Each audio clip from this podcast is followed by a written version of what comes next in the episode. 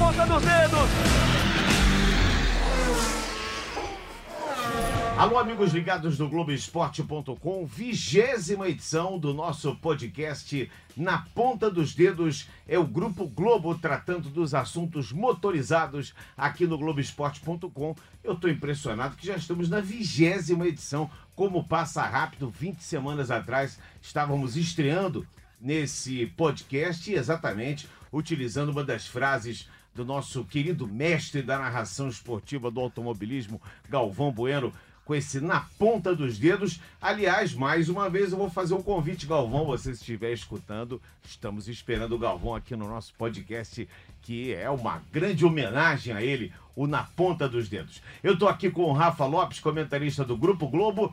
Estamos também ao vivo, direto de Austin, com o nosso querido Guilherme Pereira, que já chegou, mas chegou agora, nesse momento, há pouco tempo atrás ele fez check-in e entrou no quarto do hotel, está conosco também, e o Luciano Burti, que é o nosso comentarista também do Grupo Globo, está a postos. Um grande abraço, é um prazer estar contigo, Burti. Prazer, Sérgio, sempre bom estar aqui com vocês. Rafa, Gui, vamos lá, né? Teve o GP do México, vamos falar um pouquinho a respeito. Vamos sim, não teve nenhum problema estomacal, não foi um daqueles 150 que teve que ser atendido pela FIA, tudo tranquilo contigo. Agora só na base daquele hambúrguerzinho grelhado, que é uma das especialidades texanas, né, Guilherme Pereira? Um grande abraço, é um prazer estar contigo aqui no podcast Na Ponta dos Dedos. Fala, Serginho, aí um abraço para você, para o Burt, para todo mundo. Prazerzaço estar com vocês nessa. Eu tô até enjoado de comida mexicana. Pior que aqui no, aqui no Texas, se você não procurar bem, você só, só encontra comida mexicana, viu, Sérgio? É, é verdade, é verdade. Rafa, um grande abraço. É sempre um prazer estar contigo aqui no Na Ponta dos Dedos. Alô, Sérgio, Burt, Gui, é um prazer, é tudo meu. Tá com o Gui pela primeira vez, que sempre pede para participar aqui do, do podcast na ponta dos dedos. Ele fala que vai passear com o cachorro ouvindo o podcast, ouve o nosso, ouve outros podcasts aqui do grupo. E foi muito legal o Grande Prêmio do México, né? A corrida não foi tão animada, mas a gente teve algumas polêmicas aí que fizeram o final de semana pegar fogo. Lewis Hamilton mais líder do que nunca. O Lewis Hamilton, se já estava com uma mão na taça, ele já está aproximando a outra do título de ex-campeão da Fórmula Luciano Butti. Dos 363 pontos, ele lidera o campeonato contra 289 do seu fiel escudeiro Valtteri Bottas. Sérgio, a vantagem é tão grande que, para ser sincero, eu nem fiz as contas aí do que, que pode acontecer caso o Bottas chegue na frente ou não. Eu sei que são quatro pontos para o Hamilton e ponto final, mas, e, e eu, eu tenho cuidado de como falar isso, é o seguinte: a única torcida que eu tenho, e, e eu falo isso é o seguinte, é não torço contra o Hamilton em momento nenhum. Porém, eu não queria que ele ganhasse nos Estados Unidos, eu queria que ele ganhasse aqui no Brasil. Acho difícil, tá tudo com o cara que nos Estados Unidos ele vai levar mais um, mais um título, seu ex-campeonato. Mas, né, quem sabe um pouquinho de sorte pra gente poderia, poderia vir essa decisão aqui para o Brasil. É, comentamos isso aqui, a Liberty Media fez essa inversão de data, a Liberty Media que há dois anos assumiu o controle da Fórmula 1 e fez essa inversão de data no calendário, quando da inclusão, mais uma vez, do, é, é quando da, da, da, da, realização dos grandes prêmios do México e Estados Unidos, sempre o, o grande prêmio americano era antes do grande prêmio mexicano. A gente até via muita gente, mais, né, mais gente fantasiada do Dia dos Mortos, que caía exatamente no México, no Dia dos Mortos, que lá é celebrado de forma diferente, mas esse ano fizeram essa inversão e eu não tenho a menor dúvida de que essa inversão é pura e simplesmente para que a chance do Hamilton levantar o título nos Estados Unidos seja é, muito grande, como é, né? Com quatro pontos, é claro que o Valtteri Bottas é o segundo colocado, eu acho que ele vai lutar até o fim, mas a chance de termos Hamilton como campeão é muito grande. Exatamente, Sérgio. O Hamilton fez uma corrida que a gente, em momento nenhum no fim de semana, parecia que ele ia para a vitória. Era uma, uma, Ele não era o melhor carro, a Mercedes não era o melhor carro do fim de semana.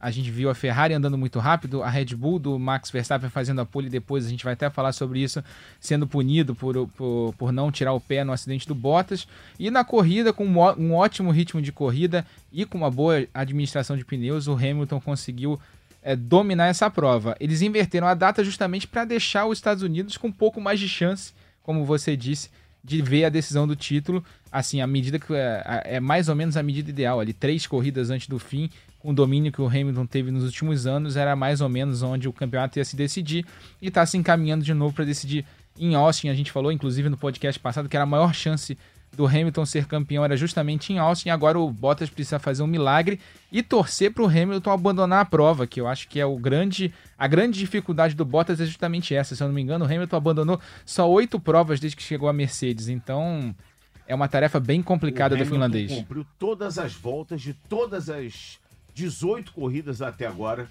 no, no calendário 2019. E quem faz 1.073 votos. E quem faz milagre, que o nosso Rafa Lopes disse aqui, Guilherme, que só um milagre do Bottas. Que eu, quem faz milagre, oh, assim, é, é, santo, né? Inclusive, uma saudação para nossa é, Santa Dulce agora, né? Que nós temos a nossa Santa Dulce, que é mais uma santa brasileira.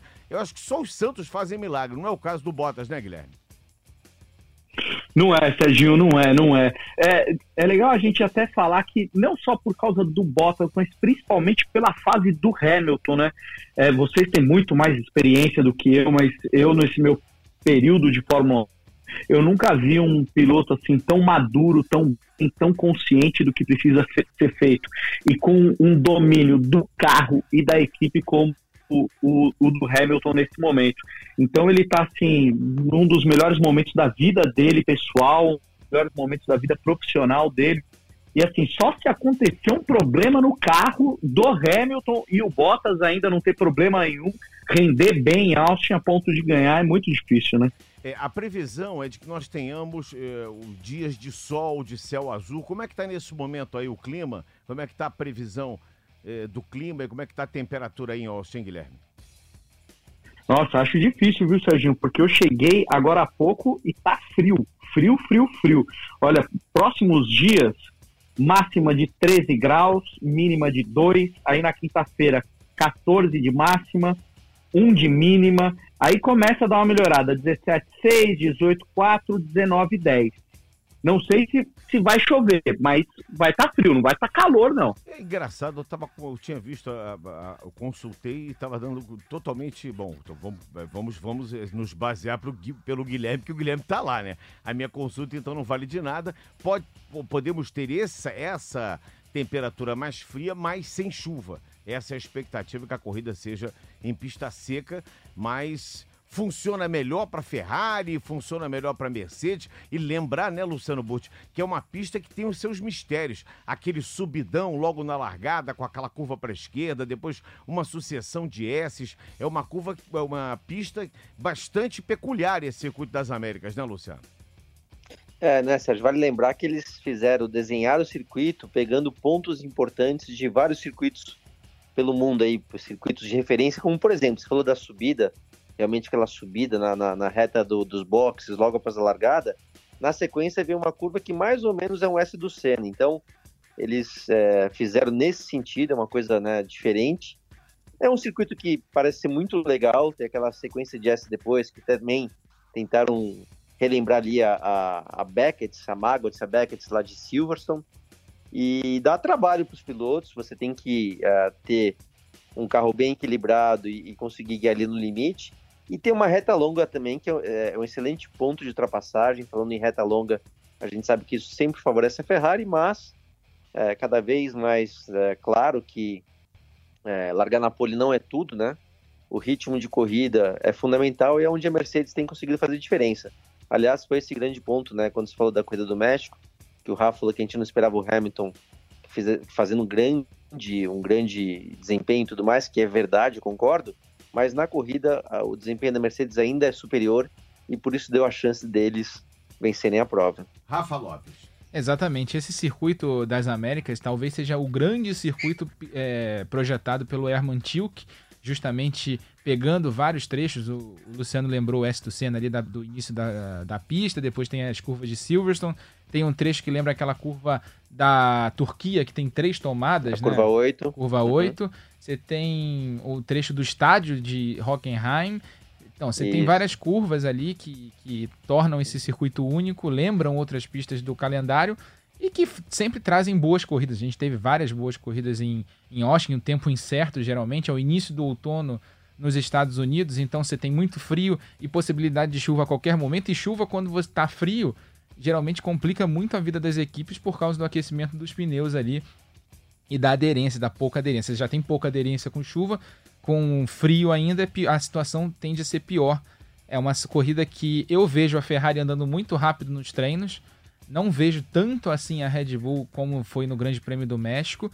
E a Mercedes, como sempre, andando ali na média, que é o que ela tem conseguido. Lembrando que depois das férias da Fórmula 1, desde o Grande Prêmio da Bélgica, só a Ferrari largou na pole. Né? E a gente, obviamente, com a, com a, com a ressalva de que no Grande Prêmio do México, Verstappen fez a pole e o Leclerc largou na pole por causa da punição ao Verstappen. Muito bem, do GP do México, Hamilton chegou em primeiro com uma hora 36 minutos de prova, depois Vettel em segundo, Bottas em terceiro, esse foi o pódio, foi o pódio mais icônico da Fórmula 1, né? Com aquela é, primeira entrada dos dois, terceiro e segundo, é, é, desculpe, Valtteri Bottas e, e Sebastian Vettel. Aí os rostos dos dois ali no telão, algumas imagens mixadas, muito legais. E depois o Hamilton subindo ali com o carro, foi realmente espetacular, hein, Guilherme? Foi, foi sensacional, Serginho. Foi é impressionante. A gente chegou a falar isso durante as nossas transmissões, né? Impressionante o quanto a energia ali do Autódromo Hermanos Rodrigues é legal, né? O quanto acaba contagiando todo mundo que está ali na Fórmula 1 e dessa vez contagiou o próprio Hamilton, porque logo depois que ele saiu do pódio foi para a zona de entrevistas, ele falou o seguinte, falou, olha, eu não tô, eu não gosto muito, não, não, não ligo muito para Drivers Parade, né, que é aquela, aquela passeata dos, dos pilotos antes da corrida, mas dessa vez aqui no México mexeu comigo, eu fiquei emocionado, energia muito grande, o amor das pessoas por mim, deu para sentir. Num primeiro momento, eu confesso que eu falei, ah, será que o Hamilton tá sendo meio político, tá, né, é, é compondo ali com os mexicanos? Mas depois eu fui ver nas redes sociais dele ele colocou vários vídeos, colocou um agradecimento depois para todo o povo mexicano. E aí eu acho que o, o pódio veio só para coroar isso, entendeu? Coroar todo um final de semana de muita festa, de muita, é, assim, os mexicanos fazem questão de jogar a Fórmula 1 lá para cima, talvez seja um dos principais eventos do México no ano e, e, nesse ano, no GP dessa temporada, isso ficou ainda mais claro, porque eles fizeram uma festa ainda melhor. Foi realmente uma festa linda, uma festa que teve todos os ingredientes. O povo mexicano é um povo que a gente, é, a cada GP, nota que ama e ama mais a Fórmula 1. Eles têm ainda uma vantagem sobre nós, porque o Sérgio Tchaco Pérez corre e nós brasileiros não temos um representante nosso para torcer, então ainda fica mais, digamos assim, frenético, o frisson fica maior ainda naquele estádio, naquele autódromo. 370 mil pessoas no final de semana passaram ali sexta, sábado e domingo. Isso é legal, que é um exemplo, inclusive, porque a corrida do Serginho. Fala aqui. Não, só, só porque o Serginho falou do Tcheco Pérez, temos que valorizar a bela corrida que ele fez, né? O melhor do resto, terminou na sétima posição e aí foi o centésimo GP da carreira dele com pontos.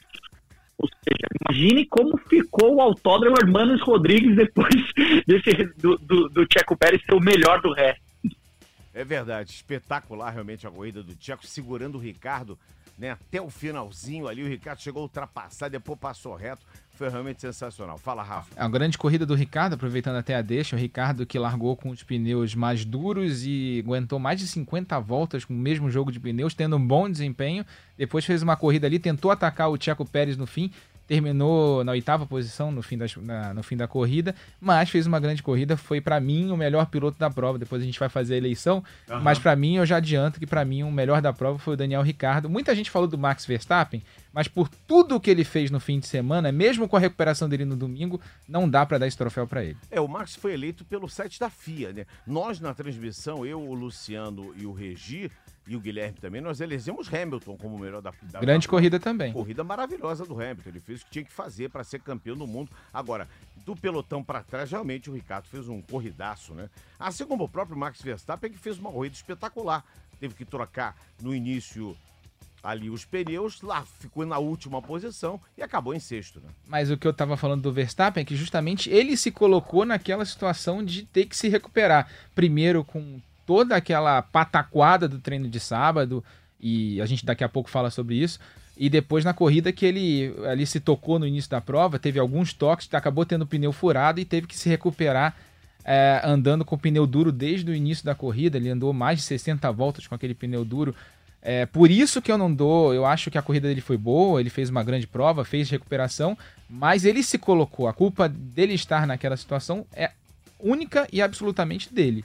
Falando de pneus, Luciano Burti, você que testou tanto e tanto e tanto para a Fórmula 1, para Ferrari especialmente, mas também para Fórmula 1, porque quando um piloto de teste naquela época andava, ele andava para ele, para a equipe e para todos também.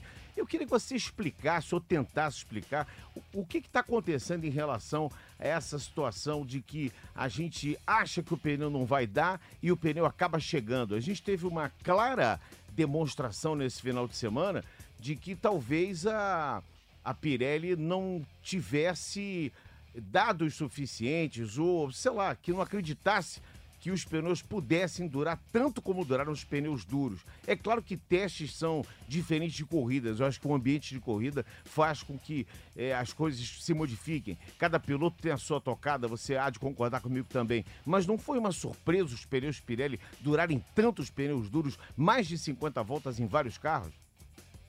Sérgio, é boa essa pergunta, até para trazer um outro assunto que você você curto, mas você sabe você sabe o seguinte, é, é por exemplo, na, durante a transmissão, eu falo por mim, né? Eu falei, ó, a Mercedes aparentemente cometeu um erro de ter trocado os pneus do Hamilton tão cedo, né? Uma vez que eles estavam é, enxergando que uma parada era o caminho. E isso a gente fala é baseado em números, baseado em informações que a gente recebe. A gente não está lá pilotando o carro, a gente não é engenheiro do carro.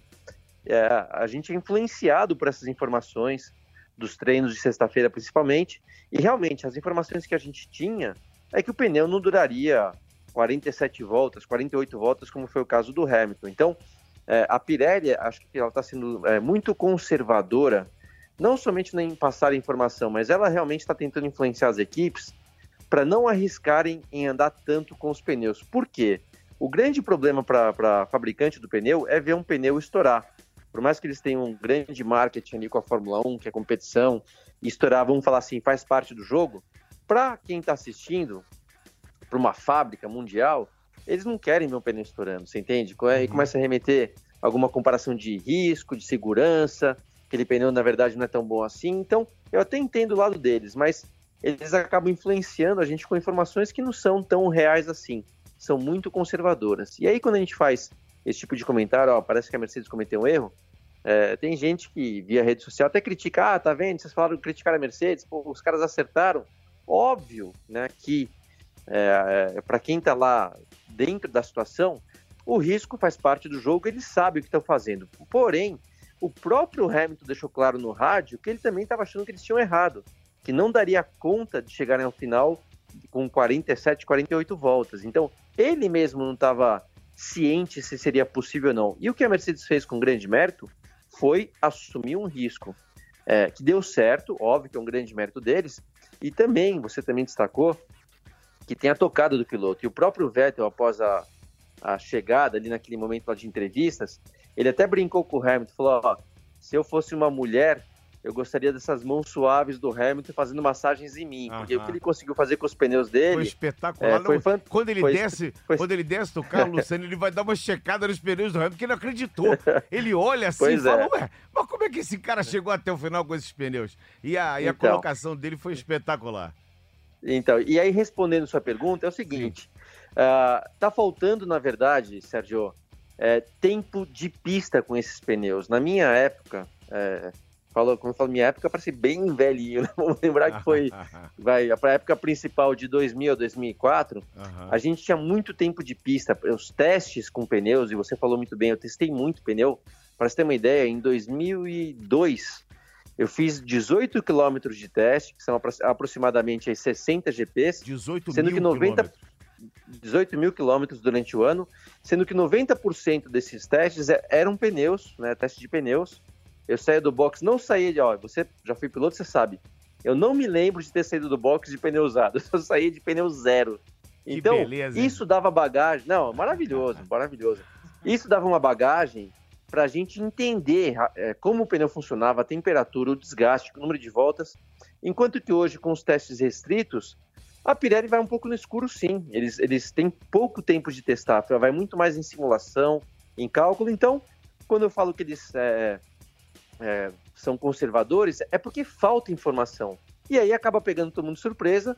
Tanto é que o Hamilton venceu como venceu, até para surpresa dele, o pneu durou. E você vê o Ricardo, o Verstappen, que fizeram até mais voltas, mas que é um, é um, é um risco que eles correm na corrida, não é algo calculado, eles não têm a certeza que aquilo vai dar certo. Porém, de novo eu vou falar, arriscar faz parte do jogo e grande mérito dessa vez da Mercedes em ter feito o que fez. Será que o, que o Lewis Hamilton tem vaga de acupunturista ou então vai trabalhar num spa, hein, o Guilherme Pereira?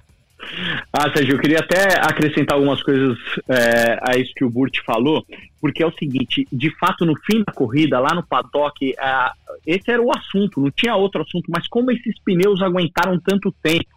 Então, todo mundo começou a perguntar para os pilotos, os próprios pilotos não sabiam é, o que responder. Falou, olha, aconteceu, teve gente que falou da temperatura, que a temperatura no domingo é, foi mais alta, mas foi isso, assim, né, é, depois da corrida foi o assunto, é, um assunto até meio polêmico, como eu disse, os pilotos não entenderam, nem os pilotos sabiam é, é, explicar o que tinha acontecido de fato. Não sei se vocês conseguiram escutar. Teve gente que falou sobre a mudança de temperatura no domingo, porque o domingo estava mais quente do que os outros dias.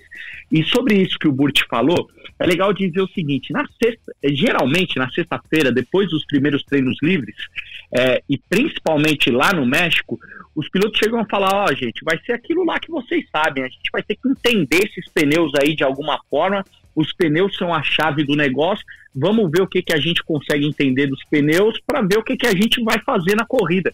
Então, chega na sexta-feira, depois dos dois treinos livres, os próprios pilotos e equipes, eles ficam um pouco assim, perdidos, não perdidos, mas sem muito, como o Burt falou, sem muitas informações na mão para poder passar para os jornalistas, para poder passar para os torcedores e, claro, o principal, né, para poder utilizar durante o final de semana. Então, essa história dos pneus tá incomodando e tá incomodando muito lá na Fórmula 1, viu? É legal, eu acho, você sabe que eu acho, eu acho bom isso, porque essa, essa, esse mistério, essa, essa incerteza é que está proporcionando táticas diferentes, corridas diferentes, tem gente que se dá bem, tem gente que se dá mal, acaba sendo bom. E você repara que as melhores corridas da Fórmula 1 ultimamente são as corridas em que você tem menos tempo de avaliação dos pneus. O que aconteceu no México na sexta-feira, no primeiro treino livre, a gente teve o início de treino com pista úmida, no segundo teve um acidente, se eu não me engano, do Alexander Albon, que, que teve uma bandeira vermelha longa. 18 no, minutos. Exato. No terceiro treino livre, outra vez come, uh, amanheceu com a pista úmida ali, com a pista molhada, e aí a gente foi pro quali com as equipes com pouquíssima informação e aí você teve, obviamente, a variar um pouquinho mais de variação ali, até mesmo nas posições do grid, inclusive um acidente do Bottas na última volta do treino, né? Ele errou ali na é, última aliás, curva. aquilo há de se que, que, que, que o a administração do autódromo há de, de, resolver aquele problema. Não pode ter aquele chanfro, aquele dente ali numa posição. É claro que, obviamente, quando montaram aquilo ali, ninguém imaginou que pudesse acontecer, mas é, tem que se imaginar. Né? A verdade é essa, que acho que faltou ali um pouquinho de, de cuidado com a arquitetura ali daquela, daquela é, barreira de proteção, porque aquele chanfro foi ali, poderia ter sido bem pior. Exatamente. Ali, eu, o que, só para explicar para quem está ouvindo, ele bateu, o Bottas bateu no muro, um acidente, inclusive, com uma dinâmica parecidíssima com a dinâmica de acidente em oval. Uhum. Ele foi se arrastando pelo muro e aí pegou na, na, na, no começo do soft wall, né? Da Tech Pro, barreira Tech Pro, que é a barreira tecnológica que a Fórmula 1 usa ultimamente. É muito fácil resolver isso, é só puxar o início dessa barreira para o início da curva, Exatamente. começando no muro, e aí você vai bater no, no, no soft wall ali, inclusive para o piloto é melhor, né? A pancada é menor. E para os que vêm atrás. Né? Exatamente, você não, o carro não volta para a pista, ele fica seguro ali. Foi o que aconteceu, não foi o que aconteceu. O Bottas acabou tendo um impacto maior, bateu o joelho com o joelho, ficou com o joelho, uhum. saiu mancando do carro é, acho que é uma coisa a ser resolvida e aí a gente vai para a discussão da segurança e do seu Max Verstappen, né? É verdade. Olha, eu antes de falar do Max Verstappen, eu queria. Eu, bom, primeiro a gente ficou muito chateado com tudo que aconteceu, porque vibramos aqui com a performance do Max Verstappen até o último momento da corrida, da, da, da prova de classificação, que foi exatamente o acidente. E, e inclusive nós é, encerramos a nossa transmissão com o Max Verstappen como pole position. E eu me lembro muito bem no início da transmissão que o Guilherme é, começou. Aliás, já lá no Jornal Nacional eu já vi a matéria, se, se, obviamente a matéria com, com a, a, a, punição do Max Verstappen, e o Guilherme começou a nossa transmissão dizendo exatamente que ele e todos os outros jornalistas tiveram que refazer as suas matérias porque aconteceu aquela situação. Uma situação lamentável do Verstappen, eu acho que não cabe mais a ele. Muita gente ainda defende, ah, ele só tem 22 anos, mas o cara correu o Grande Prêmio 99 da carreira, quer dizer. Então acho que não, não existe mais isso, né? Quer dizer, então acho que essa, essa situação de ser um, um piloto novato, e ali na Fórmula 1, para você chegar na Fórmula 1, você já passou por tudo. Eu, brincava com o Luciano e com os amigos, dizendo, pô, desde o kart, quando acontece a primeira, levanta a bandeira amarela, todo mundo já levanta a mão. Ou seja, já é um ato, é, digamos assim, um ato mecânico do piloto, ele tirar o pé e levantar a mão quando há algum problema na pista. E o Max Verstappen foi de uma, digamos assim, de um egoísmo tão grande de querer é, ser o pole position a qualquer forma, desrespeitando ali as bandeiras amarelas e a punição dele, para mim, ficou até barata. E acabou acontecendo o que aconteceu na corrida. Ele ficou atrás do Alexander Albon, o companheiro dele de equipe. Lewis Hamilton, Vettel e Bottas. Quero falar do Leclerc. A corrida do Leclerc foi muito discreta. Você não acha, não, Luciano Botti? É, Sérgio, sim, e até uma coisa muito legal do Leclerc foi o seguinte: eu mesmo falei, ó, a Ferrari vacilou mais uma vez, porque na verdade é o seguinte: a corrida, visto o que aconteceu uh, do erro do, do, do, Verstappen na classificação, depois do toque entre ele e Hamilton uh, na primeira curva tal, a corrida era do Leclerc, ele tinha a ponta. A gente sabe que para qualquer outra equipe conseguir ultrapassar a Ferrari é muito difícil devido à velocidade de reta da Ferrari. Então, uma vez que o Leclerc tinha ponta, a corrida estava na mão dele, sendo que em segundo viria o Vettel, quer dizer, tinha, tinha, um, tinha uma proteção ali, né? Mas a Ferrari adotou duas paradas que, com isso, né, foi jogou fora as chances é, do Leclerc brigar pela corrida. A gente viu que o próprio álbum, que estava andando em terceiro, com duas paradas também acabou caindo para trás. Então foi estratégia errada. Porém, o legal foi o seguinte: o Leclerc, você vê a diferença né, entre ele e o Verstappen. Agora, o que você acabou de falar da idade, Sérgio, eu concordo. Pode ter 22 anos de idade, mas tem pessoas que com 40 anos, por não terem tido uma experiência de vida que leva à maturidade, tem 40, 50 anos e continua imaturo. O, o Verstappen com 22, pô, o cara já tem anos e anos e anos no automobilismo, não é somente Fórmula 1, são anos de automobilismo. O piloto, a gente sabe que qualquer tipo de esporte é, traz um amadurecimento mais precoce para qualquer, é, seja piloto, jogador, o que for. É, ele tem uma responsabilidade grande já de estar tá representando a Holanda, que é um país que vem de novo se aproximando, e ele sabe o peso que isso tem. Já é um piloto, que eu não sei exatamente o número, mas é um cara que ganha por ano tranquilamente seus 10 milhões de dólares ou mais. Então, assim, tudo isso tem um peso. Não vem falar que é menininho de 22 anos de idade como se estivesse indo para a faculdade como qualquer um. Não, ele já é maduro, ele tem que ter essa maturidade, tem que ter responsabilidade. E você vê o Leclerc, no caso, que tem uma idade semelhante e até menos tempo de Fórmula 1 do que o Verstappen, e nem tanta sucesso financeiro, nem, nem isso, a maturidade que ele teve. Ele falou: na verdade, o erro foi meu, porque eu, devia, eu deveria ter entendido que os pneus estavam durando e deveria ter dado minha opinião para a equipe que a gente deveria ter arriscado uma parada, que foi o que o Vettel fez. O Vettel deu um feedback diferente do meu para a Ferrari e por isso eles adotaram uma parada. Ou seja, não foi somente culpa da equipe. Óbvio que a equipe tem uma responsabilidade também, mas ele se responsabilizou por não ter ajudado a equipe a chegar à decisão correta. Então você vê a diferença de idade semelhante à maturidade do Verstappen, que abre a boca lá depois da, do erro que cometeu e fala um monte de abobrinha, e do Leclerc, que podia estar até se defendendo de ter perdido a vitória por conta da estratégia da equipe, enquanto que ele assumiu também a sua responsabilidade. Então são situações, são pessoas muito diferentes, situações diferentes, mas que vale o registro aí. Não, perfeita colocação do Luciano. Perfeita a colocação do Luciano. Comparativo perfeito. Fala, Guilherme. Não, perfeito. Eu, eu, eu ia falar a mesma coisa, eu ia dar a informação do Leclerc que o, que o te falou. É e na Fórmula 1, depois que terminou ali o, a, o cercadinho, as entrevistas, todo mundo, falou, todo mundo fez essa observação do Burt e depois a gente ainda completou falando, é, mas ele não costuma errar duas vezes. Quando ele erra uma vez, ele não costuma errar de novo. Ou seja, ele já foi lá, já colocou no caderninho dele que ele não pode, que ele tem que passar um feedback melhor para a equipe. Sobre os pneus e bater de frente também, né? Porque o Vettel, de certa forma, bateu de frente. Falou, não, não vou parar, os pneus estão durando, vamos embora. E ele obedeceu. E, e, e sobre o, Max, eu achei interessante, a gente mostrou na nossa transmissão os chefes da RBR é, colocando, passando a mão na cabeça dele, falando, ah, ele é, ele é jovem e tal, mas tanto o Christian Horner quanto o Helmut Marko falaram yellow flag yellow flag, bandeira amarela é bandeira amarela, ou seja, não existe justificativa para o que ele fez. Tanto que, o, o, olha só, o Hamilton, na hora que ele. A primeira entrevista do Hamilton no cercadinho foi para mim. E aí, ele, ele falou assim: ah, alguém bateu em mim, né, na largada ali, eu não sei ainda direito quem foi. Aí a gente falou: ah, foi o Max. Aí ele, ah, foi o Max? Era de se esperar, era de se esperar. Ele, fez, ele falou exatamente isso: ah, é o Max, era de se esperar. É, ou seja, o, o, o, clima lá na Fórmula 1 foi esse: foi, olha, meu amigo, yellow flag is yellow flag, não tem argumento.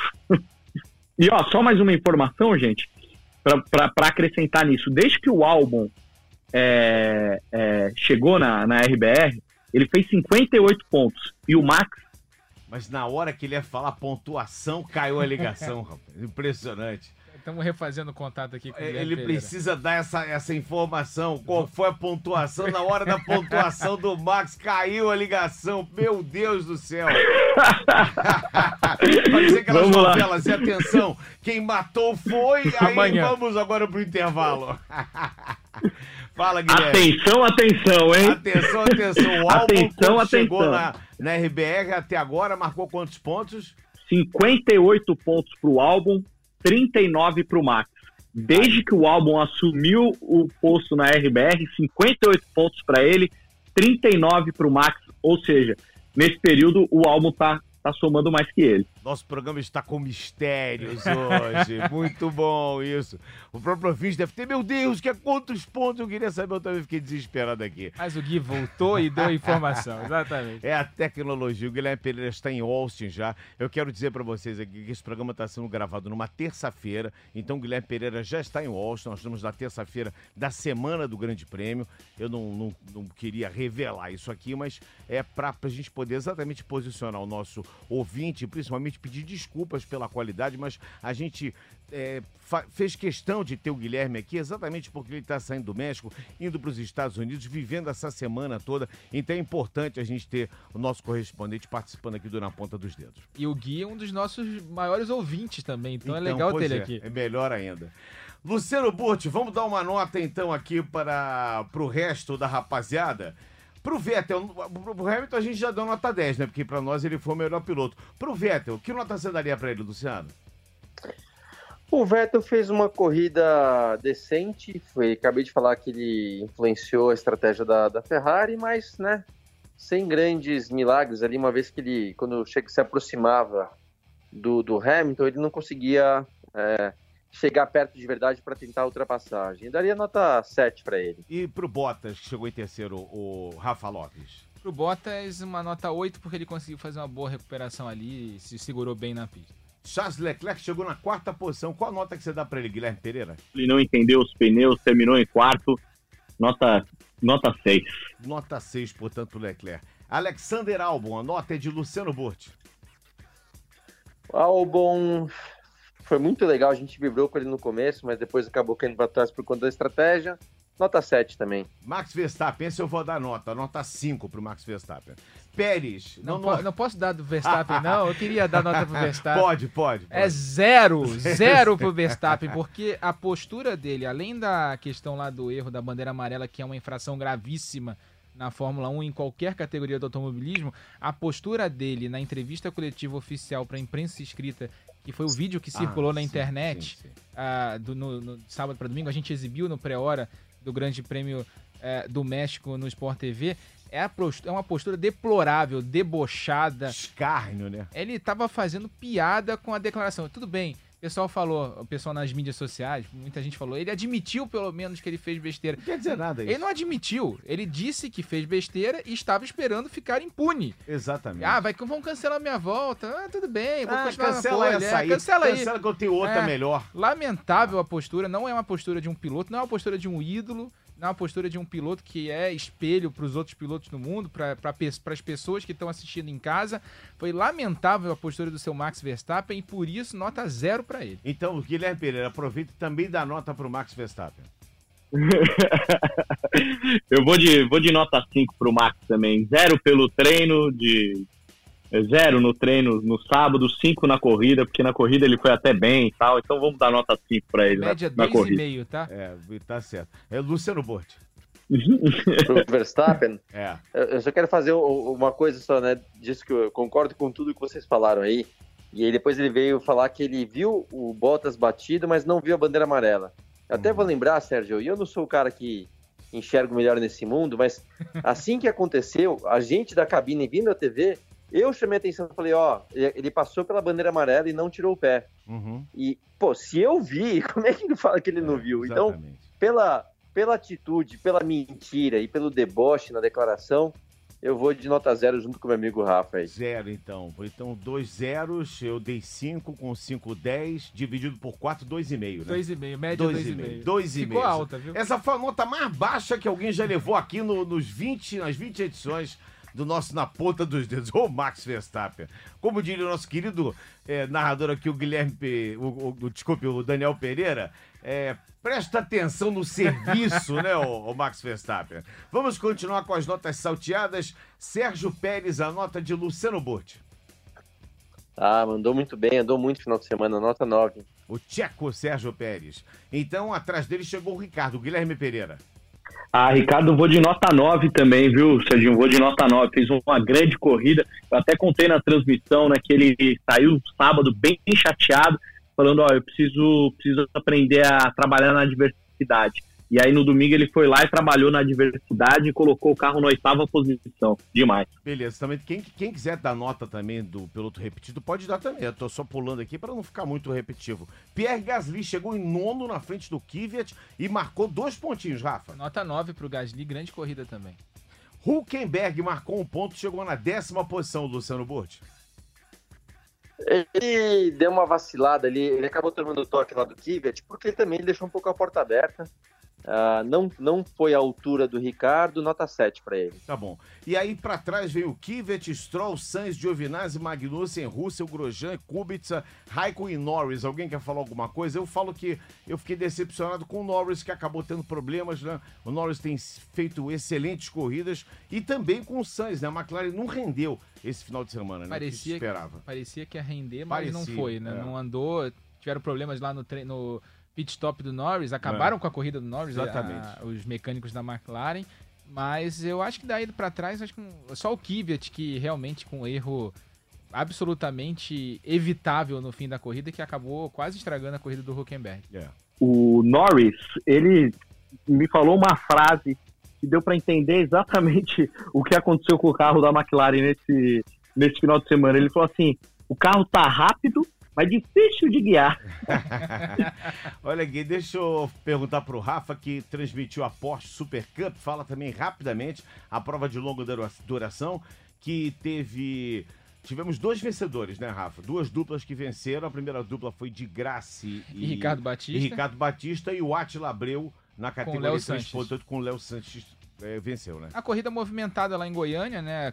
A segunda etapa do Endurance Series, a decisão vai ser no dia 1 de dezembro em Interlagos, uns 500 quilômetros, uma corrida bastante movimentada, tumultuada e polêmica, porque a gente teve uma série de punições é, dos comissários de prova porque os pilotos cruzaram a linha de entrada do box, né, com apenas duas rodas. E o regulamento fala em é, quatro rodas cruzando a linha. Os, os, comissários interpretaram um, o primeiro caso, e tiveram que interpretar mais uma série de casos, se eu não me engano, foram 10 ou 12 punições por causa disso. Mas foi uma corrida legal. O de Graça e o Ricardo Batista fazendo uma estratégia bem discreta, ficaram ali meio escondidos durante quase toda a prova, enquanto a gente prestava atenção em outros carros, e eles no fim do no último pit stop apareceram bem na frente. Grande estratégia do André Bragantini e do André Bragantini Júnior, que são os engenheiros do carro do Ricardo e do Lucas de Graça. O Atila Abreu é, ganhando de novo, né? Ele tinha ganhado no Estoril e ganhou de novo com o Léo Sanches. Ele que é o coach do Léo Sanches, ele estava muito feliz depois da corrida, porque o piloto que ele é o coach ganhou a prova. Muito legal. Muito legal. Copa Truck, uma procissão debaixo de muita chuva no Velopark, apertadinho lá para os caminhões, para aquelas feras, pros brutos. É, destaque pro Roberval, né? Que parecia que tava no drift, né? Roberval Andrade, piloto da Mercedes lá, que ele fazia drift com um caminhão, andava de lado. Imagina andar com um caminhão de 4 toneladas de lado. Mas o Roberval é uma, uma figura figuraça. Parte, né? figuraça. E aí, vitória dele na primeira corrida. Ele, a corrida que foi interrompida mais cedo, né? Terminou um uhum. pouquinho mais cedo. E do Wellington Cirino na segunda prova, o título da quarta Copa do ano. É, são quatro Copas de duas corridas cada. Ficou com o Paulo Salustiano, que se classificou para a grande final no dia 8 de dezembro em Interlagos. Seis pilotos na disputa.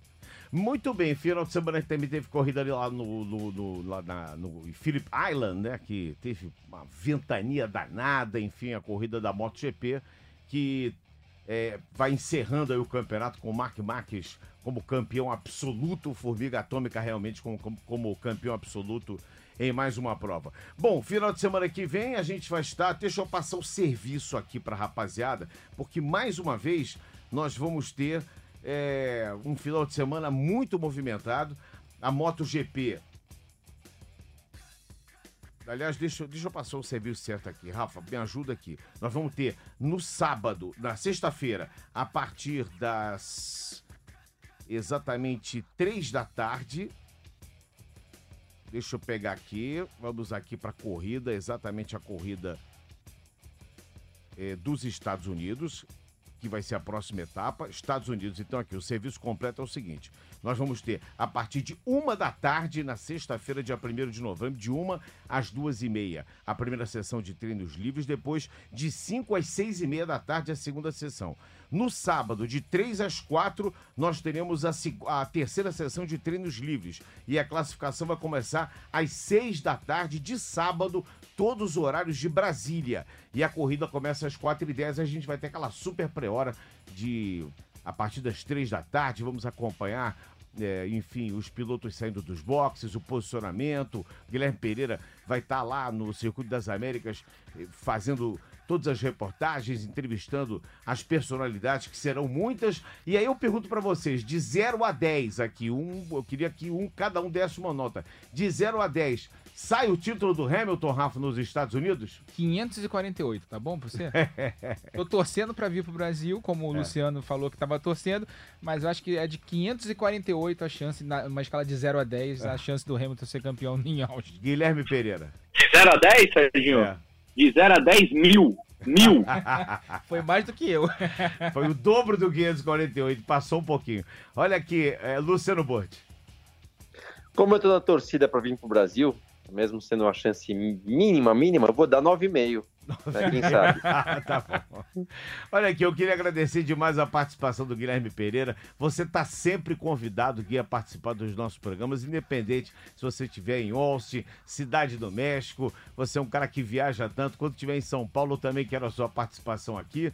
E é sempre muito bom conversar contigo. Sexta-feira estaremos juntos na primeira sessão de Treinos Livres. Um grande abraço. Descansa aí um pouquinho, porque é preciso. Se alimenta bem e fica firme aí para a gente poder é, bater aquele papo na sexta-feira. Gui, um grande abraço, muito obrigado pela sua participação. Sergio, vou aproveitar que no podcast dá para falar um pouquinho mais. Eu ainda sou famoso porque falo muito nas transmissões, mas vou falar rapidinho que é um, que é um, é um prazer assim cobrir a Fórmula 1, um prazer gigantesco, talvez o maior prêmio que eu tive na minha, na minha carreira mas trabalhar com vocês, é, vocês são sempre tão gentis comigo, entendendo ali a situação toda que não é fácil, o Burt me ajudando na tradução da, das respostas, porque ali é uma correria danada, às vezes eu não escuto o que o cara falou, o inglês da pessoa às vezes não é, eu não consigo entender direito, então é, é, trabalhar com vocês é um prazerzaço, eu cubro várias coisas legais na minha vida, entre elas a seleção brasileira também, mas a Fórmula 1 ela tem um lugarzinho no meu coração e muito, muito, muito, por causa de vocês. Eu sou fãzaço de vocês. É um prazer trabalhar com vocês. Muito obrigado, Guilherme Pereira. Eu queria agradecer também a participação do Luciano Botti. Luciano Botti, como sempre, com seus comentários sempre muito objetivos, muito concisos. O Luciano sabe que eu, sou um fã do Luciano Botti, né? Eu sou fã declarado do Luciano Botti e adoro a participação dele, não só nos comentários, mas aqui no podcast. Lu, a gente se vê no próximo final de semana. Valeu, Serginho. Eu ia fazer elogio, vai parecer que eu tô só retribuindo o que você acabou de falar. mas, é, eu, mas é verdade, é pelo seguinte: primeiro, ó, valeu, Gui. Aproveita Austin aí, porque eu sei que é uma cidade muito legal, então aproveita aí. Valeu, Rafa. A gente brinca que você é nosso bebê, né? Que você é bem mais novo que a gente, mas você é um cara que está sempre bem informado e por dentro de tudo. E você, Sérgio, mesmo na diversidade, o áudio cai do Gui e tal, em vez de ficar tenso, é sempre leve com você, você tira um sarro, você brinca. Então, pô, é sempre um prazer estar com você e, e, e ainda bem que a gente vai nessa próxima estar junto de novo. E, meu, é isso aí, tô ligado. Beleza, fica ligado. Olha só, eu uso uma frase. Ô, Burt, assim... continua me ajudando aí nas traduções. Que ali é guerra, você sabe, né? Beleza. É que tem uma frase que eu sempre uso como mote na vida. Eu vi o mundo a passeio, não via negócio. Então eu vim aqui pra me divertir. Isso boa. aqui é uma diversão muito boa. Eu tô voltando aos meus tempos de rádio, eu sou oriundo de rádio. E poder fazer essa rádio digital agora tá me dando um prazer enorme aqui nesse podcast na ponta dos dedos. E alô, Galvão Bueno, estamos estamos esperando você aqui no Na Ponta dos Dedos, Galvão, que vem de rádio também. Exatamente. Por isso que eu quero que ele venha aqui um dia para a gente poder explorar bastante. Rafa, é sempre um prazer muito grande dividir o microfone contigo. O prazer é todo meu, até muito legal. Eu fiquei feliz quando o Gui falou que ia poder participar. O Gui é uma das pessoas mais pureza que eu conheço, cara, o melhor coração, um dos melhores corações que eu conheço. O Luciano é um cara que eu admiro já muitos e muitos anos, assim, foi um prazer vir trabalhar com ele, com você também, Sérgio. É uma rasgação de seda esse é final um negócio de impressionante. Mais de cinco Mas... minutos de rasgação de seda. Mas eu estou muito feliz de poder participar dessa equipe e é muito legal sempre. Esse podcast aqui é, é demais, assim, o pessoal tem gostado bastante. Próxima sexta-feira estaremos juntos de novo. Está fechando a conta aqui o podcast número 20 na ponta dos dedos. Você pode mandar sua mensagem através do podcasts com S no fim, arroba é, Globoesporte.com. Você manda para o nosso endereço eletrônico, manda a sua mensagem. Um grande abraço, obrigado Guilherme Pereira, Luciano Butti e Rafa Lopes. Estamos completando aqui a transmissão do nosso podcast no Globoesporte.com. E aí, tá ligado? Velocidade do Grupo Globo, emoção na pista. Na ponta dos dedos!